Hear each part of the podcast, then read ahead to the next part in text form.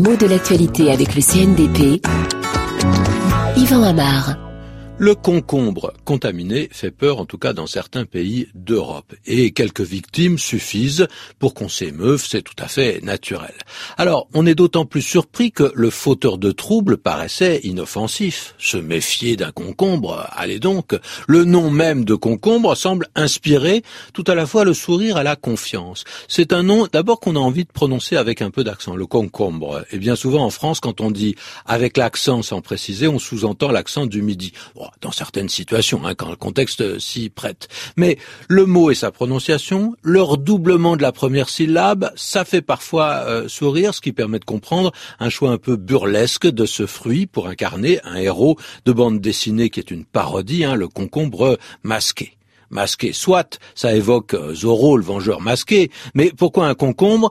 On a un côté incongru euh, qui consiste à inventer un héros sous les traits d'un fruit ou d'un légume, mais euh, surtout le concombre passe pour être l'un des plus fades. On aurait pu rêver au navet masqué, c'est vrai, mais c'était presque trop facile. Le concombre est aussi insipide que le navet, de façon différente, hein, parce que j'aime beaucoup les navets, mais plus inattendu. Et le navet était déjà utilisé pour évoquer la médiocrité, parce que quand on parle de navet, on pense à un film, un film raté, ce qu'on appelait jadis des films de série B. Alors on a quelques autres produits agricoles qu'on aime bien manger et qui parfois peuvent servir d'insulte, genre patate, hein, c'est familier, un peu vieilli, mais c'est relativement rare. Mais patate est peu de choses à côté de cornichon qui a eu une carrière longue et mieux remplie.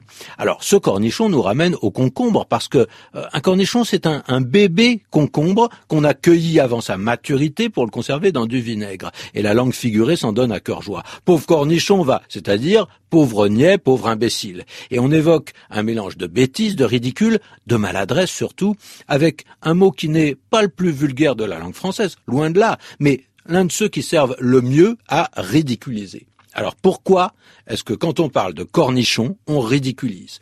Difficile à dire, parce que l'aliment lui-même, il n'a pas grand-chose à se reprocher, il est bien plus goûteux que le concombre, il est plus croquant aussi, pas de fadeur, pas de mollesse, c'est plutôt son origine, sa sonorité qui joue contre lui. Cornichon, ça dérive de corne, à cause de sa forme probablement.